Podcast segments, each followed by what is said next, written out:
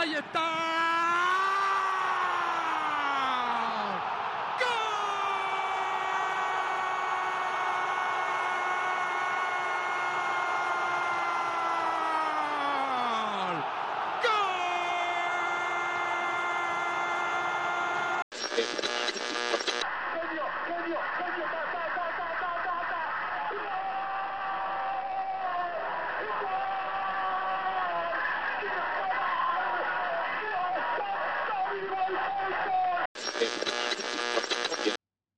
Saudações, companheiros e companheiras, sejam muito bem-vindos ao primeiríssimo episódio do Soccer and Football, o podcast do Mesala sobre o futebol nas Américas. Eu sou Luan Fontes, na apresentação deste primeiro episódio, e hoje nós vamos falar sobre a rodada que está vindo aí das eliminatórias sul-americanas para a Copa do Mundo de 2022. Para tal, eu tenho aqui do meu lado uma bancada composta por Caio Sawaia. Tudo bem, Caio? Salve Luan, salve Dan. Prazer participar aqui. Não vou falar com o mesmo sotaque maravilhoso do nosso Luanzito Fontes, mas um prazer estar aqui participando do nosso Soccer and Football. E futebol, desculpa. É muito bom estar aqui pela, nessa estreia. E vamos aí falar um pouquinho sobre as eliminatórias aí. Também aqui comigo tem o Danilo Jordão. Tudo bem, Danilo? Fala galera, bom dia, boa tarde, boa noite para vocês. É, eu sou Danilo Jordão, estudante de comunicação. É uma honra estar com todos vocês aí, ouvindo. É, Luan, de apresentador, Caio comigo aqui na bancada e vamos bater esse papo maneiro sobre mais uma rodada de eliminatórias que prometem, hein? Valeu, rapaziada. Isso aí, pessoal, vamos lá. Então vamos começar aqui falando da seleção brasileira né, que vai pegar a Venezuela na próxima sexta-feira, 13 de novembro. O Brasil chega com alguns cortes, né? Ah, com, uh, já vai esse jogo sem o Rodrigo Caio e o Éder, e o Éder Militão, né? O Casimiro e o Fabinho também estão cortados, Felipe Coutinho. Fora também o Neymar, né? O Neymar é uma incógnita, ainda se espera para ver se ele vai estar tá apto, né? O Tite optou por esperar para ver se ele vai estar tá à disposição para ser relacionado para pelo menos um dos jogos das, das, eliminatórias, né? Talvez o segundo, eu acho. E, uh, enfim, uh, esses desfalques, queria saber é, de vocês aí como é que o Brasil pode chegar para essa partida contra a Venezuela na terceira rodada. Bom, é, o Brasil perde alguns pontos bem importantes, acho que principalmente na defesa, né? É, Tite que gosta muito de trabalhar com defensores até com volantes, ele convoca bastante jogador com características defensivas no meio campo. E eu acho interessante a gente ver como é que vai ser agora o sistema de proteção da zaga, do entorno da zaga, sem o Casemiro. E é porque a substituição direta ou lógica para a maioria dos torcedores e para o próprio Tite era o Fabinho, que também foi cortado. Então vai ser interessante a gente ver quem ele vai optar aí entre as é, possíveis escolhas que ele tem. A gente tem aqui, por exemplo, o Bruno Guimarães, que foi um dos convocados, né? E também temos o Alan, que nos jogos pelo Everton tem jogado como é, o protetor ali da zaga, que tem indo muito bem, apesar de das, nas duas últimas partidas o Everton ter perdido é, nas primeiras rodadas, ele foi um, um, dos grandes destaques, junto lá com o Abdullah do Corrêa.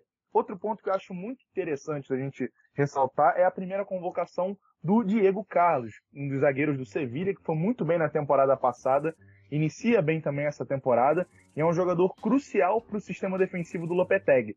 E é um cara que muita gente já pedia, junto também ao Gabriel Magalhães, que agora foi para o Arsenal, mas que o Tite não convocou, muito por conta desse conservadorismo dele, dessa prevenção dele em trabalhar os jogadores. Ele tem meio que uma, um sistema de passagem de bastão, querendo convocar sempre ao lado de um dos novatos no ciclo, como por exemplo o Rodrigo Caio, que apesar de ter sido convocado em 2016, por exemplo, é mais novo no ciclo, ao lado desses jogadores, ele precisa convocar algum veterano, como é o caso do Thiago Silva. No ataque a gente tem as convocações do Roberto Firmino, que atualmente são um pouco contestadas justamente pelo nível técnico baixo dele, é, justamente também para ajudar alguns jogadores como, é, não o Richardson, mas a gente tem aí de novo talvez o Everton Cebolinha, que é um pouquinho mais recente, Vinícius Júnior, Rodrigo, então ele precisa sempre que tenham jogadores veteranos.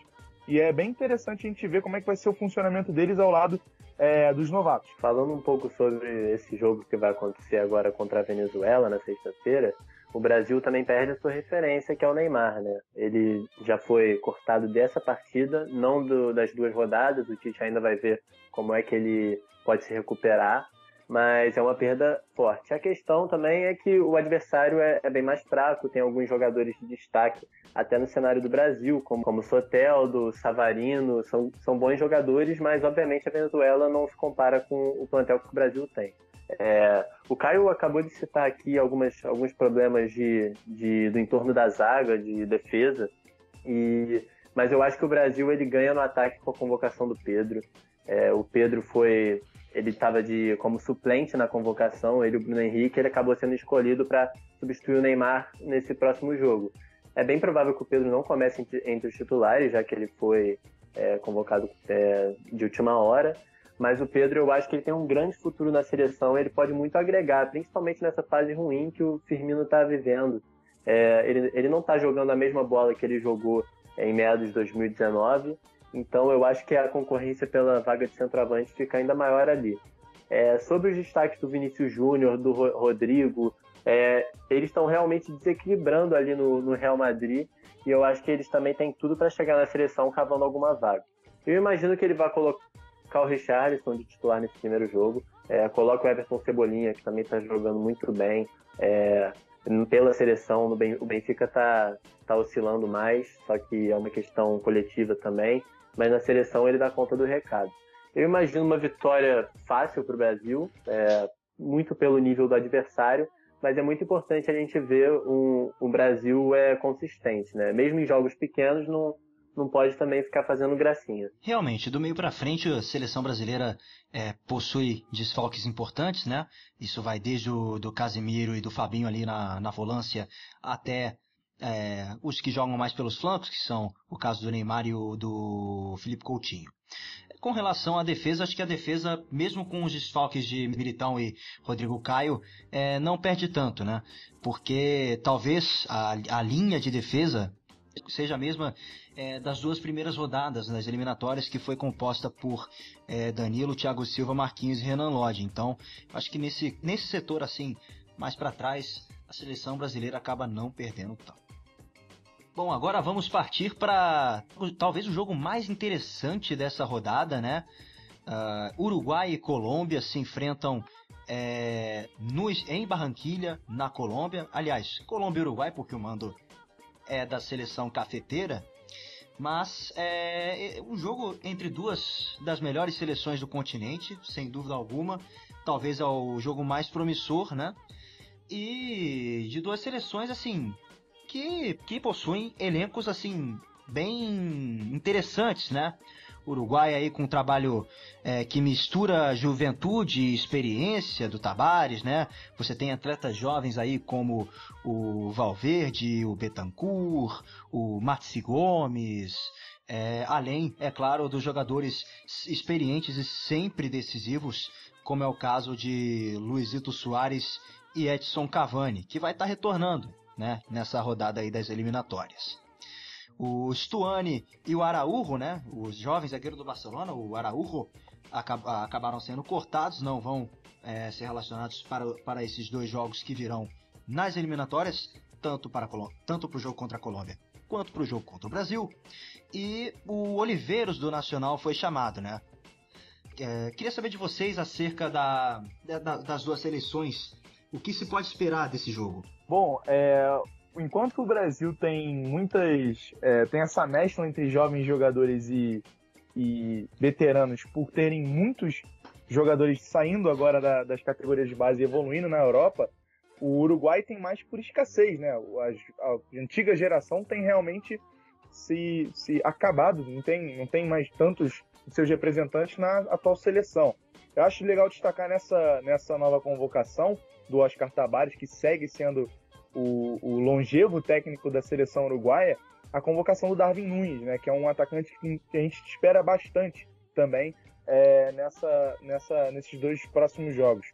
É legal a gente ver também que ele está entrando no lugar provavelmente do Stuani, que é uma outra referência dentro da seleção uruguaia, apesar de não ter sido um, um atacante titular, né? Justamente por ser reserva do Cavani e do Soares, mas era um cara que agregava muito pela experiência, né? Outro cara que eu gosto de destacar também é o Damian Soares, lateral direito do Getafe, que, como na, no, na seleção, tem a característica igual dentro do seu time, um time de muita é, reatividade, de jogo dentro do contra-ataque, de intensidade na marcação, então ele pro, provavelmente pode se adaptar rápido né, ao, ao, estilo de jogo do Uruguai. Também legal destacar sempre é, Lucas Torreira, agora também no Atlético de Madrid, outro time que tem umas, umas características semelhantes à da seleção, o próprio Federico Valverde que está comendo a bola dentro do, do, do, Real Madrid, é um cara que juntamente ao, ao, ao trio de meio-campistas clássicos, né, Casemiro, Kroos e Modric, pro, pro ataque,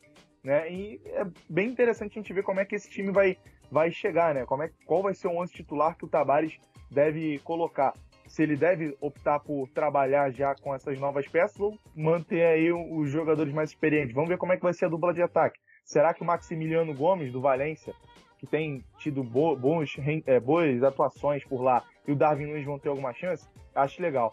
Pelo lado colombiano, é, é legal a gente ressaltar também que a ausência do, do Falcão, né? O Falcão acabou se lesionando, acabou sendo cortado, e o do Van Zapata acabou se destacando muito nos últimos jogos e provavelmente deve ser o 9 a ser escolhido. Também é bem interessante a gente ver se o Alfredo Morello, jogador do Rangers, tem tido um excelente campeonato é, escocês e também tem indo muito bem na Europa League, vai ganhar minutos. Ele é um jogador muito interessante que é, também tem características parecidas com o do Van Zapata, de força física, de boa finalização. É, vamos ver se ele vai ter tempo. Provavelmente acho que o Zapata deve ser o titular o Luiz Muriel também é outro que deve ganhar tempo, justamente por eles já terem um entrosamento legal por jogarem na mesma equipe. E o Luiz Dias é outro também que acho que tal, talvez mereça ganhar alguns minutos. Vai ser bem interessante aí, é uma dor de cabeça legal para Carlos Queiroz. Vamos ver como é que ele vai trabalhar esse setor ofensivo. Acho interessante a gente destacar que as duas equipes que, que vão entrando em campo agora, que vão jogar contra tanto a Colômbia quanto o Uruguai, é, não venceram a última rodada. É, a Colômbia acabou empatando com o Chile por 2 a 2 e o Uruguai perdendo para o Equador no placar de 4 a 2 um placar, placar relativamente alto. É, as, duas as duas equipes jogaram de visitante, inclusive. É, porém, é, eu acho que dá para a gente destacar do Uruguai, novamente, a, a dupla de ataque que não está numa das suas melhores fases, porque o Cavani ainda está se adaptando ao Manchester United, acabou marcando seu primeiro gol nesse último final de semana. É, e o, o Soares, na verdade, está é, conseguindo evoluir no Atlético de Madrid. É, falei que ele não estava na sua melhor fase, mas ele ele está jogando melhor do que ele estava jogando nessa última temporada dele do Barcelona.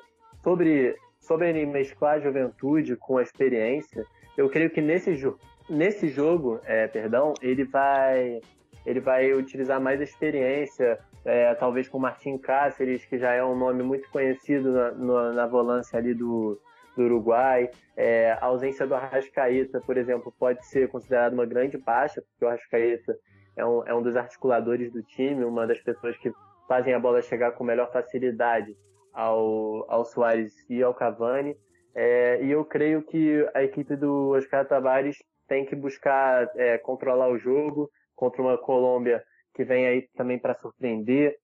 Convocou cinco atletas do Atlético de Nacional. É interessante a gente ressaltar isso, porque é, quando o jogador tem mais entrosamento jogando no mesmo time, é sempre muito melhor, né?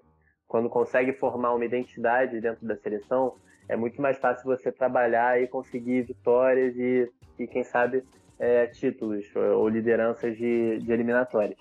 Eu creio que o favorito desse jogo ainda seja o Uruguai, pela tradição, é, pela fase de alguns jogadores, como a do Soares, como as, as revelações que o Caio falou agora. É, tem bons jogadores jovens surgindo é, e eu creio que numa, numa vitória do Uruguai nesse jogo, mas com certeza uma partida bem disputada. Sim, um, com certeza vai ser o jogo mais interessante dessa rodada das eliminatórias. Uh, vale lembrar também que na Colô a Colômbia vai ter um, sérios problemas aí na, na lateral, né? Visto que o o Medina e o, e, e o Arias acabaram se machucando, não vão estar relacionados para essas, para essas rodadas que estão por vir das eliminatórias. E é interessante também ressaltar que, o, que tem gente aí do futebol brasileiro chegando para suprir né, nessa lateral aí, que é o caso do Orejuela do Grêmio. além do Munhoz, que já estava sendo observado há um bom tempo. A seleção da, da, da Colômbia também não vai poder contar com o Borré, né? Borré pegou Covid-19, acabou que não acabou não sendo convocado, ficou para a lista de espera que vai ser lá para março. E conta, claro, é, com a com, import, com, nomes importantes, principalmente ali no setor do meio-campo, como é o caso do Juan Quadrado e do Rames Rodrigues, né? Que embora tenha tido uma baixa aí nas últimas duas semanas, pelo menos, no, no Everton, é um cara que sempre vai, que sempre costuma fazer diferença na seleção colombiana, até mesmo na época em que ele era bastante contestado no Real Madrid, é, na seleção colombiana ele, ele era outra história, ele era um cara decisivo, é, enfim. Ingredientes não faltam para que esse jogo em Barranquilha seja o mais interessante da rodada. Agora, saindo de Uruguai e Colômbia, vamos para o jogo da seleção argentina contra o Paraguai, né? Vai ser disputado em Buenos Aires, né? É, lá no estádio da Bomboneira, é, no bairro de La Boca. Enfim, é, a Argentina chega com alguns desfalques, né? Outros estão retornando, como é o caso do Di Maria, e em desfalques, é, como é o caso do Dybala, que ficou de fora por, uma, por, um, por um problema renal. Agüero também está desfalcando a seleção Alves Celeste, é, sem contar o descarte aí do Salvio, né, do Boca Juniors, o ex-jogador do Benfica. Né? A Argentina também chega com alguns problemas assim é, na, no setor defensivo, né? O Martinez Quarta que joga na Fiorentina, que teve um problema com Covid-19, teve um surto lá dentro, lá dentro da equipe, teve até, teve até uma série de problemas para a Fiorentina liberar. Acabou que no final a, a equipe Viola liber, liberou o Martinez Quarta, ex-River, para se apresentar à seleção em Ezeiza. Né? E o Paraguai chega sem, sem nenhum desfalque importante para essa partida, vai contar é, inclusive com seus jogadores assim que são, a, são referências, como é o caso do Miguel Almiron, né?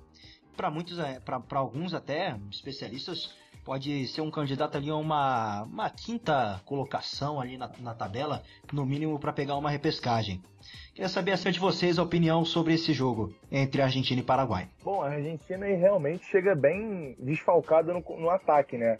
Apesar de contar com Lionel Messi, também Angel Di Maria, que voltou à seleção, o time está perdendo de bala e o Agüero, que são dois nomes muito importantes.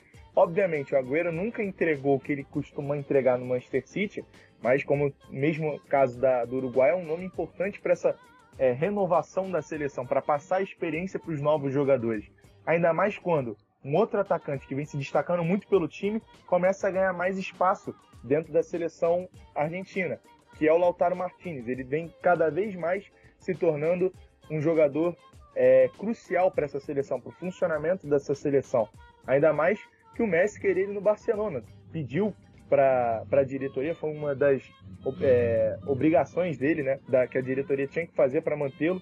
Não, os dele era trazer o, o Lautaro Martins. Acabou que não aconteceu, mas enfim. É, ele é um cara muito importante e também agora tem o, o Lucas Ocampos ao lado dele. Né? O Lucas Ocampos tem ganhado mais tempo dentro da, da, da do 11 titular do, do Scaloni e tem sido também um outro destaque no Sevilha. E o Argentina vai se moldando assim, tentando achar destaques. É uma geração realmente um pouco escassa, é, não tem tantos meias, não tem tantos defensores, tem obviamente muitas opções de ataque, mas precisa trabalhar com o que tem. Atualmente, a gente vê que o Martins Quarto é uma das opções principais da defesa.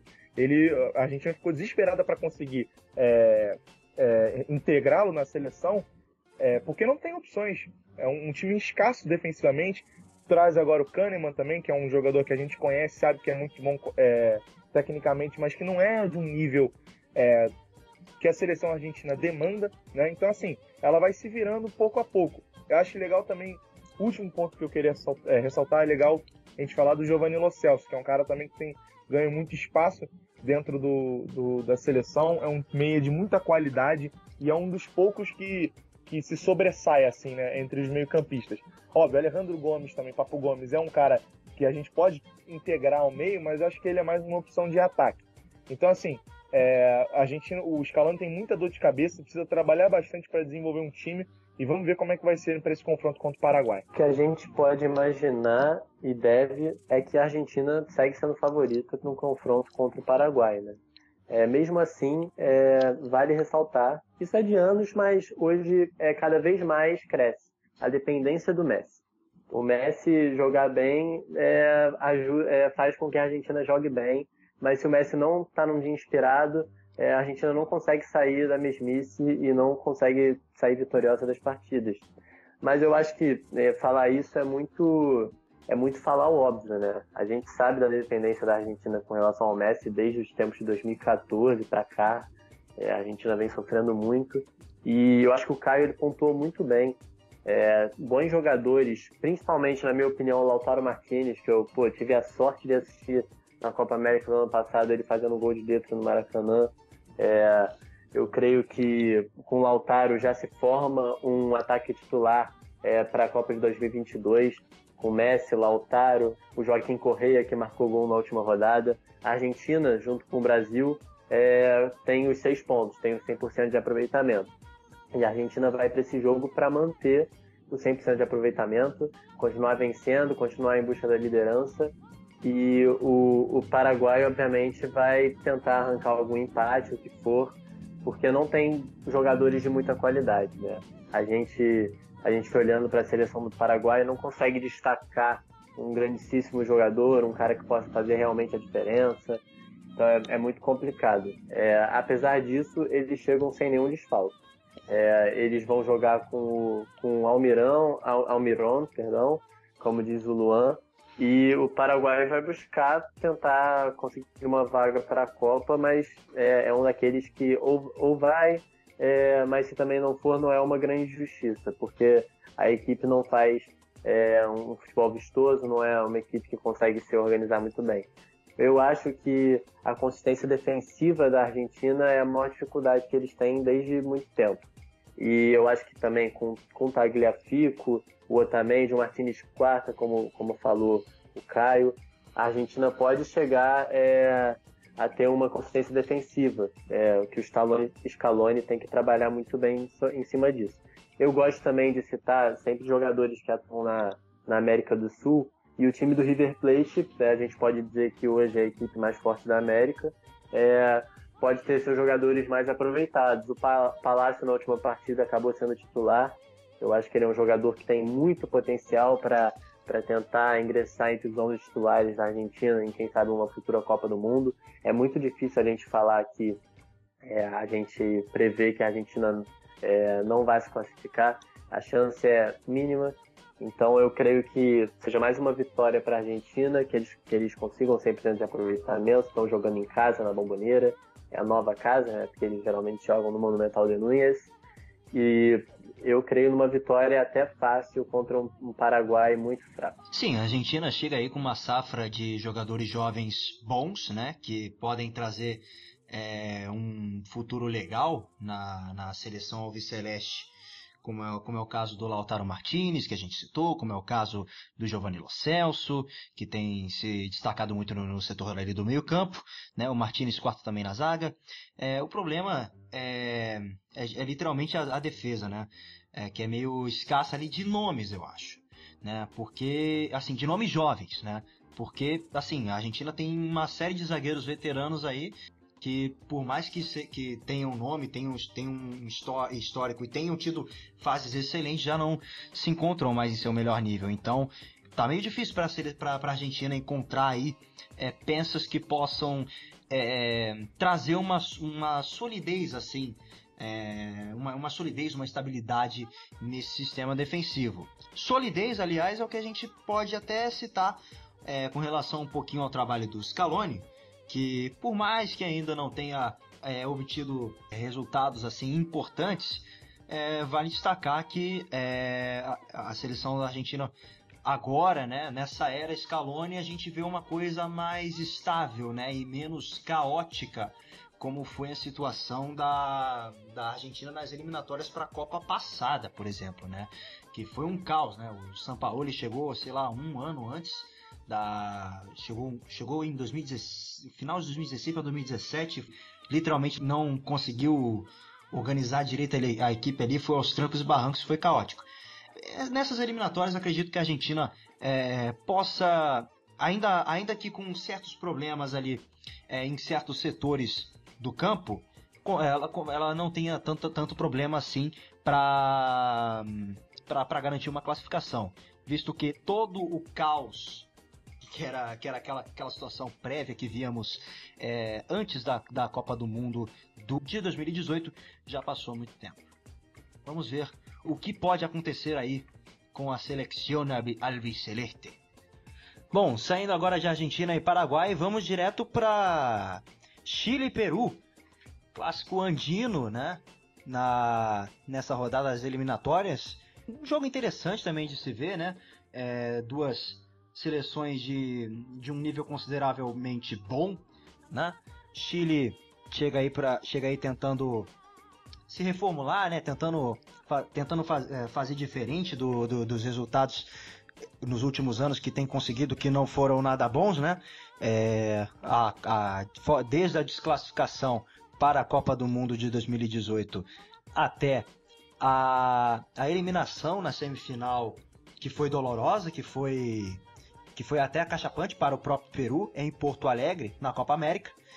E vale destacar aqui é, a presença de, de, de, gente nova, né? De, de, principalmente ali na linha de, de ataque, né? Como é o caso do Nicolas Castro, o Jean Menezes, o Moura, o Orelhana, que já é uma, já é uma figura bem conhecida até mesmo para quem acompanha o futebol espanhol, né? O, fora Palácio do Rubio e o Vilches, né? Uma seleção que chega aí com novos nomes, né? Para fazer uma dupla ali, quem sabe, com o Alexis Sanchez no ataque. Um, enquanto o Peru, né? Tem, tem aí como seu principal destaque um cara que é novo, mas não é novo. Como é o caso do Gianfranco Lapadula, que é o jogador italiano que se naturalizou peruano recentemente. O cara é um centroavante, tem, tem ótimos fundamentos, é bom em jogo aéreo, tem uma presença física boa, chega ali para somar bastante coisa no, na seleção peruana, que já conta com atacantes bons, como é o caso do Carrilho, né? E do Paulo Guerreiro, é claro.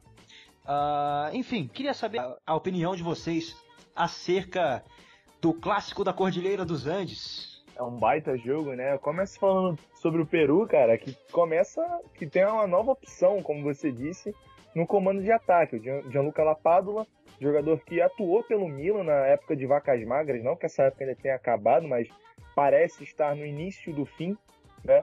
É, foi muito importante em certos momentos para o Milan. Hoje ele atua pelo Benevento, um time que subiu de divisão, ele jogou temporada passada, se não me engano, foi artilheiro da equipe e conseguiu subir é, ajudar o, o Benevento a, a, conquistar o acesso e soma muito ao time do Peru, né? Que sem Paulo Guerreiro, ainda machucado, não tem uma referência de ataque tão qualificada. O Lapadula, obviamente, não é um jogador é, brilhante tecnicamente, é um cara que quebra o galho e pode colaborar, colaborar muito com é, gols. Ele se naturalizou e o mais engraçado é que é a primeira vez que ele pisa em terra é, terras peruanas. Ele pousou em Lima e ele nunca tinha ido para lá. A questão é que a mãe dele é peruana. Então, assim, ele teve direito à naturalização. Sobre o, o, Chile, é interessante a gente ver realmente essas novas opções de ataque. O Rueda que tenta também trabalhar com, com jogadores mais novos, mas também colocou um jogador não tão novo, mas que não tão novo de idade, mas é novo na seleção, que é o Moura, né? Atacante que tem ido muito bem lá pela MLS, é um dos artilheiros da equipe, se não me engano, é o Seattle Sounders, não estou lembrado agora. E é um jogador que pode ajudar muito na, é, na construção ofensiva, na finalização, junto realmente ao Alex Sanches e aos outros nomes que o Luan destacou.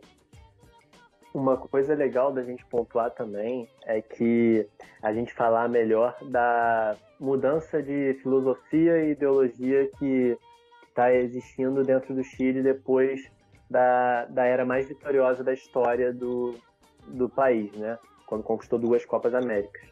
Agora, com o Reinaldo Rueda, é, é, os jogadores de defesa, falando, falando no, no, meio defensivo, Sierra Alta, eu não sei falar direito a pronúncia, perdão, Paulo Dias, que é um jogador do River Plate, é, são jogadores mais altos do que era antes na seleção, que tinha o Medel, tinha o Rara, é, E hoje a seleção consegue neutralizar um pouco melhor o jogo aéreo. A gente pode ver isso bem claro na partida contra a Colômbia, que foi o último jogo do, é, das eliminatórias do Chile. Foi Chile e Colômbia, foi 2 a 2 gol do Sanches e do Vidal pelo lado do Chile. Mas é, a, o Chile conseguiu resistir por muito tempo por uma pressão de jogo aéreo forte. Era muita ligação é, de jogo aéreo feita pelo time do feito pelo time da Colômbia. E aí com o talento do Isla, que é um jogador que a gente está vendo melhor agora, que está no Flamengo, o Paulo Dias no River Plate, são jogadores de times fortíssimos da América. Então não é uma seleção que a gente que a gente possa descartar e que a gente é, que não pode fazer barulho não. É, ainda mais com a manutenção de, o, dos jogadores campeões. Por mais que não estejam mais nas, nas melhores fases, o Arangues, o Arturo Vidal, que já saiu do Barcelona recentemente, o Alex Sanches continua voando na seleção chilena, né, o, talvez o maior jogador da história do país. O Eduardo Vargas, que chegou no Atlético Mineiro agora, são bons jogadores que podem desempenhar um grande papel para essa seleção chilena e é, fazer a seleção voltar à Copa do Mundo, porque o Chile ficar fora de uma Copa realmente é, não é uma coisa que a gente estava acostumado a ver nos últimos anos. E ficar fora da Copa de 2018 realmente foi uma coisa triste. É, eu creio que o, o, Peru, apesar de não ser favorito, vocês pontuaram muito bem. É, a principal situação que o Peru se encontra agora é tentar garantir um empate, quem sabe uma vitória. Porém, o, o Peru não, não tem os jogadores da qualidade que o Chile tem. Mesmo assim, consegue ser um pouco organizado. Eu acho que é bom destacar, como já destacaram o Lapadula, que está é, estreando na seleção, se naturalizou, porque ele nasceu na Itália, né? E a, a gente falar de jogadores que já são talvez consagrados na equipe. O Carrijo, por exemplo, eu sou um fã, né, particularmente falando, sou um fã do futebol dele. É um jogador que consegue que joga pelas pontas, mas consegue é, finalizar muito bem, cortando para o meio. É um jogador muito agudo, que pode causar muita dificuldade para a zaga, é, para a lateral do Isla, é, para o Serra Alta, o Paulo Dias. E eu creio que com o talento dele, com é, a novidade que é o Lapadula, é, talvez o Farfan jogando o que ele sabe, porque o Farfan a gente já viu ele como um grandíssimo jogador, é, o Peru pode tentar alguns pontos aí. Eu ainda acho a zaga do Peru muito fraca é, em comparação com outras equipes, outras seleções. É, tem o Advíncula que consegue fazer o feijão com arroz na lateral direita. O Galhés é um, é um goleiro mediano também. É, mas o, eles perdem o Zambrano, que foi expulso na última rodada contra o Brasil, na qual o Peru perdeu por 4 a 2 para o Brasil. Resultado normal, porque o Brasil realmente é muito melhor do que o Peru. É, então não significa que o Peru para tomar um passeio do Chile, não. Mas essa, essas laterais com o Advíncula, apesar dele ter velocidade, ele não é um grandíssimo marcador. É, o Trauco é, falha muito é, em algumas bolas dadas nas costas dele, lançamentos. Então eles, têm, eles podem sofrer com o ataque chileno, que já é um ataque consagrado, veterano, mas como disse o Caio, podem aparecer novas opções e o Rueda tem que saber administrar isso. Sim, e assim, em termos de contexto também, é, duas seleções que chegam assim com um certo contexto diferente, né? Contextos opostos, né? O Chile está tentando aí se reestruturar, né? Depois de resultados não muito agradáveis, né? Como foi o caso da, da desclassificação nas eliminatórias para 2018 para a Copa do Mundo e a, e a eliminação é, da forma que aconteceu na Copa América, né, tomando uma surra do Peru na semifinal. Uh, enquanto o Peru, né, uh, vem aí talvez o seu melhor momento em anos, né? Vale lembrar que o Peru, esse, quando, uh, quando se classificou para a Copa do Mundo de 2018 da, de forma heróica, né, empatando no final contra a Colômbia e depois ganhando lá na repescagem contra a Nova Zelândia. E chegando à final da Copa América com alguns baixos também, né? Não foi só altos que teve, né? O Peru vive uh, aí sob a mão do, do Ricardo Gareca, talvez o seu melhor momento em tantos anos, né? Porque tem alcançado resultados é, bastante expressivos, né? Para sua história. Bom, e para fechar aqui a nossa sequência de jogos das eliminatórias sul-americanas, temos é, Equador e Bolívia, que vão se enfrentar em solo equatoriano, né? E, e, vale destacar aqui que a seleção equatoriana chega com ingredientes aí legais para a gente ficar observando, né? Uh, a equipe comandada pelo argentino Gustavo Alfaro tem, tem, realmente tido um ótimo desempenho, né? O Gustavo Alfaro chegou ali para meio que suprir uma necessidade, né? Porque uh, em março a seleção, a, a Federação Equatoriana tinha chamado para comandar a sua seleção o filho do Johan Cruyff, o Jorge Cruyff, acabou que ele depois pediu para sair por questões da pandemia, enfim. Né? E o Gustavo Alfaro tem feito um ótimo trabalho é, juntando jovens atletas e experientes atletas, né? É, literalmente aí um trabalho de base ótimo que o Equador tem feito, né? Com vários jogadores aí de equipes importantes em seu cenário, como é o caso do Independiente del Valle, como é o caso da LDU, né? Jogando um futebol bonito. Eles, inclusive, na segunda rodada, o Equador passou o carro no Uruguai, como a gente já falou. Até mesmo por um placar mentiroso, porque o Equador foi. É, se a gente for parar para observar a atuação, o Equador foi muito melhor do que o Uruguai. Os gols do Uruguai foram praticamente um achado e foram de pênalti. Né? É, vale também ressaltar aqui a boa fase né, do Moisés Caicedo, que debutou aí é, na, na, nessas primeiras rodadas das eliminatórias e chegou voando, arrebentando. Contra, no jogo contra o Uruguai, ele brincou. Né? Ah, é um time talentoso, que tem potencial, é rápido, é, tem, é, gosta de atacar pelas laterais e bem. Enfim, seleção, é, Equador é uma seleção aí pra gente ficar bem de olho. Sim, sim, quem diria, né? Gustavo Alfaro, depois de um péssimo, não péssimo, mas um fraco trabalho no Boca Juniors, conseguir extrair tanta coisa boa dessa seleção do Equador que atualmente está, estaria, se a gente acabasse hoje, porque as classificatórias são duas rodadas, mas se a gente acabasse hoje, o, o Equador ia ao menos as, as, as, a repescagem da Copa do Mundo. E acho que é muito legal a gente destacar realmente essa, essa renovação do, do elenco equatoriano. Tem muito jogador é, que vem da, do Campeonato Nacional, principalmente do Independente Del Vale, que com o Miguel Ramírez trabalhando bastante na base, é, dá um suporte tanto para a seleção conseguir novas opções para tanto meio campo, zaga, é, apesar de nessa atual convocação apenas três jogadores do, do IDV, né, como costumam chamar, terem, é, estarem é, entre os, os 23 selecionados. É, acho que o principal destaque realmente é o Moisés Caicedo, né? A gente também do, do Independente tem o Bader Caicedo, o zagueiro, e o Preciado, o lateral, que pode jogar tanto pela direita quanto pela esquerda. O Caicedo é um jogador que dá um dinamismo muito interessante ao meio. Ele, além de ser um excelente é, distribuidor de jogadas, ele passa muito bem a bola e também é um exímio finalizador de fora da área.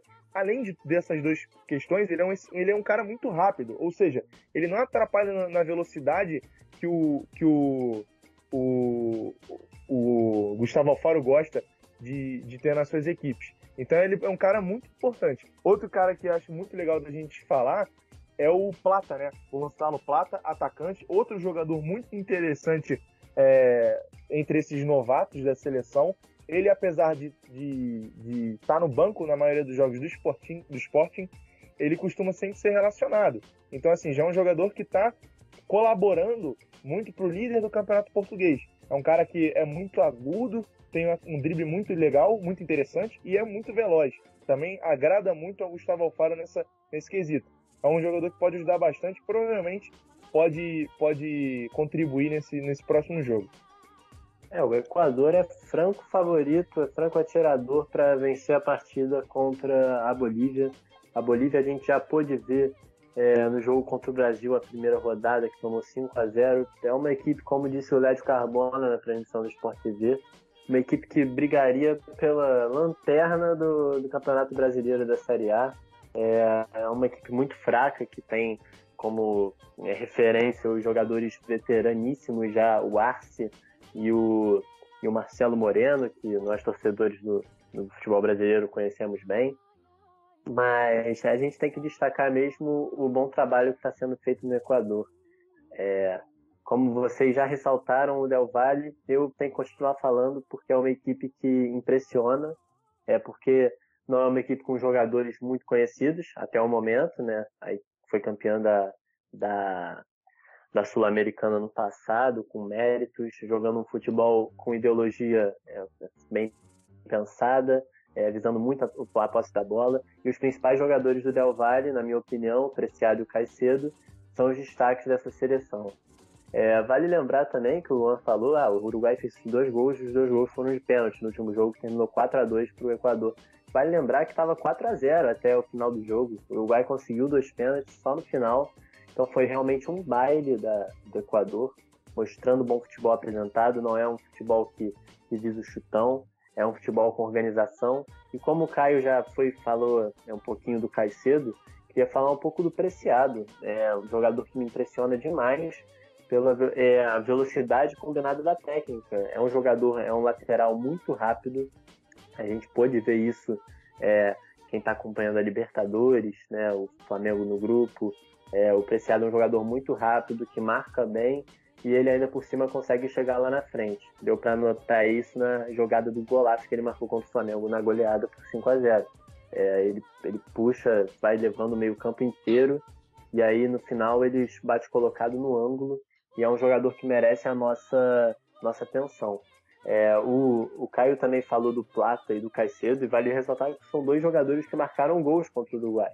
Então é uma seleção que vem forte para buscar a vaga para a Copa. O trabalho do treinador Alfaro é muito bom, é surpreendente para mim, pelo menos. Tem jogadores como Mena, que o Ibarra, são jogadores que é, também já são um pouco mais conhecidos no, dentro do Equador, mas que tão, é, ainda apresentam um futebol bem jogado. É, e eu acho que o Equador é aquela equipe mediana que tende a, que por ser muito organizada, tende a, a brigar com as cabeças. Né? É, eu colocaria como as três primeiras potências do futebol sul-americano, tradicionalmente também falando, o Brasil e a Argentina, e o Uruguai, sendo que o Uruguai tomou uma sapatada do Equador. Então a gente tem que ficar muito de olho nessa equipe. Do lado boliviano eu já falei, né? é torcer para alguma bolinha ali, dar certo, o Marcelo Moreno desencantar, porque a Bolívia realmente é muito fraca, é até difícil de falar alguma coisa positiva. Uma equipe que não tem saída de bola, que não marca bem.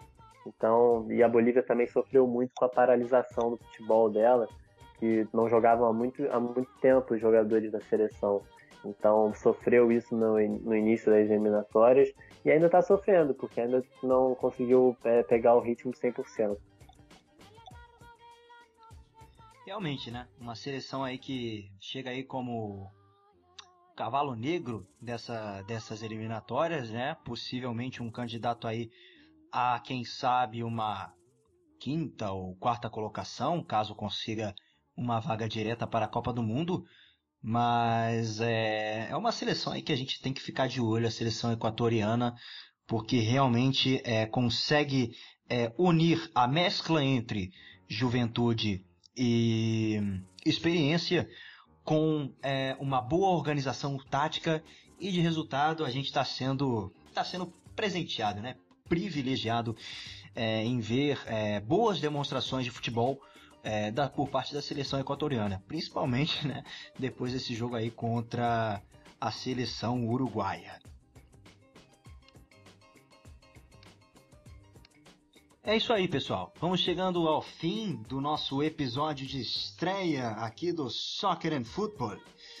Uh, queria primeiramente muito agradecer a participação do, dos meus companheiros Danilo e Caio. Agradecer a você que está nos escutando até agora, é, que, que, que, acompanhou aqui o nosso podcast. Peço para que vocês continuem acompanhando todos os podcasts aqui do Mesala Cast, que é o, o nosso grupo de podcasts aqui do Mesala.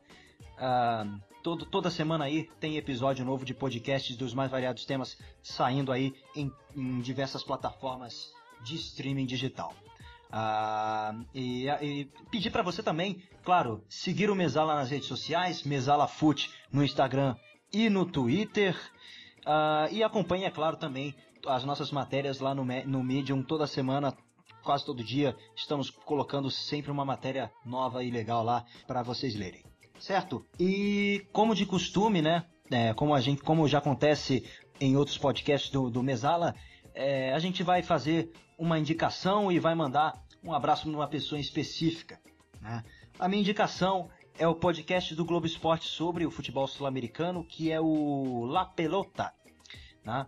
Ah, um podcast bem legal aí para a gente ficar é, atualizado sobre o futebol sul-americano. E o meu abraço de hoje vai para o meu amigo André Bering, Fugo Dedetson ou Edson. Um abraço, um abraço aí para você, André. Uh, Caio Sawaia e Danilo Jordão, muito obrigado pela presença. Divulguem aí as redes sociais de vocês, as, uh, mandem aí as suas indicações. Eu vou com uma coisa de cada vez. Primeiro eu vou com a minha indicação, acho que é quase impossível a gente falar de futebol sul-americano e não falar de Eduardo Galeano, né? Eu vou falar aqui do Livro dos Abraços, um dos principais livros dele, uma das mais belas obras dele. E a gente, para quem quer estudar ou conhecer um pouco mais sobre a cultura sul-americana, acho que é uma, não só uma leitura obrigatória, mas quase todos os livros do, do Eduardo Galeano são muito importantes para você se especializar nisso aí. O meu salve vai para o meu parceiro Renan, ou o Birubiru. A gente costuma chamá-lo assim, é um fã é, muito grande de Domenech Torrente, também de Adenor Bach, o Tite, né? E também um grande fã do jogador Arthur, que hoje está na Juventus antes no Barcelona, ele é muito fã do futebol dele. Beleza? Minhas redes sociais no Twitter eu costumo usar praticamente ser muito mais ativo por lá. É arroba Caio. Beleza? Só você pesquisar aí que você vai me achar. Tranquilo? Agradecer ao Luan pela participação. Muito bom estar debutando aqui nesse novo podcast do Mesala. E também agradecer ao Dan por estar junto comigo aí na bancada. Beleza? Abraço aí, pessoal. Queria agradecer aqui a todo, todo mundo que está ouvindo até o final. Queria agradecer a minha participação pro, pro Luan, pro Caio, dessa primeira edição do Soccer and Football. É, e a minha indicação não vai ser tão boa quanto. Mentira, talvez possa ser sim, mas o Galeano é uma figura importantíssima que o Caio citou. É, vou citar um livro do Roberto Sander, um escritor brasileiro de futebol, de esporte, muito interessante, no qual ele fala sobre o Sul-Americano de 1919. Esse é o título e é, foi a primeira competição internacional realizada no Brasil. Eu acho muito importante a gente valorizar é, a evolução do futebol e como ele se tornou cada vez mais competitivo, olhando o passado, o início do século. Muito interessante o livro, eu recomendo muito. Queria mandar aqui o meu abraço do dia pro meu amigo, ele, William Siri. Esse cara vai longe. Ele está se candidatando a vereador agora, quem quiser dar uma olhada. Mas não vou fazer propaganda aqui não, mas ele é um cara muito gente boa. Um abraço aí pro Siri. E agora eu queria falar também minhas redes sociais. É, você pode me encontrar no Twitter com DaniloJFM02. Criei o Twitter recentemente e procuro cada vez mais utilizar lá para fazer análise sobre, sobre esportes, sobre tudo, política, cinema, tudo que for interessante aí. É, minha rede social no Instagram é Danilo Jordão Underline, sem o tio no Jordão, mas é lá que eu publico a, a, os textos do Mesada. Vocês podem me encontrar além do apoiador. Mentira que agora estamos em quarentena, fique em casa, se proteja. Mas você pode me encontrar é, no Mesala, fazendo textos, participando agora desse, dos novos podcasts. É, e os textos são muito interessantes, confiram. E vocês podem me encontrar também no Meio Ofensivo, onde eu faço umas matérias de pós-jogo, é, principalmente sobre o Campeonato Brasileiro. É, e aí eu queria me despedir de vocês aqui. Muito obrigado pela participação falar de novo, agradecer o Luan, agradecer o Caio, tamo junto sempre. E que venham mais papos sobre futebol aqui interessantes no nosso querido podcast. Tamo junto, galera. Valeu. Também não vou deixar aqui de divulgar as minhas redes sociais, né? Para quem quiser me seguir lá no Twitter, luanzitof, F com o F é maiúsculo. É, e no Instagram, é luanzito.fontes. Lá estou sempre postando stories com as novas matérias do Mesala. No Twitter, sempre também publicando é, análises e, e reflexões sobre o que de melhor acontece no mundo do esporte. Beleza? Muito obrigado pela audiência, muito obrigado pelo carinho. Nos vemos na próxima edição do Soccer and Football. Tchau, tchau!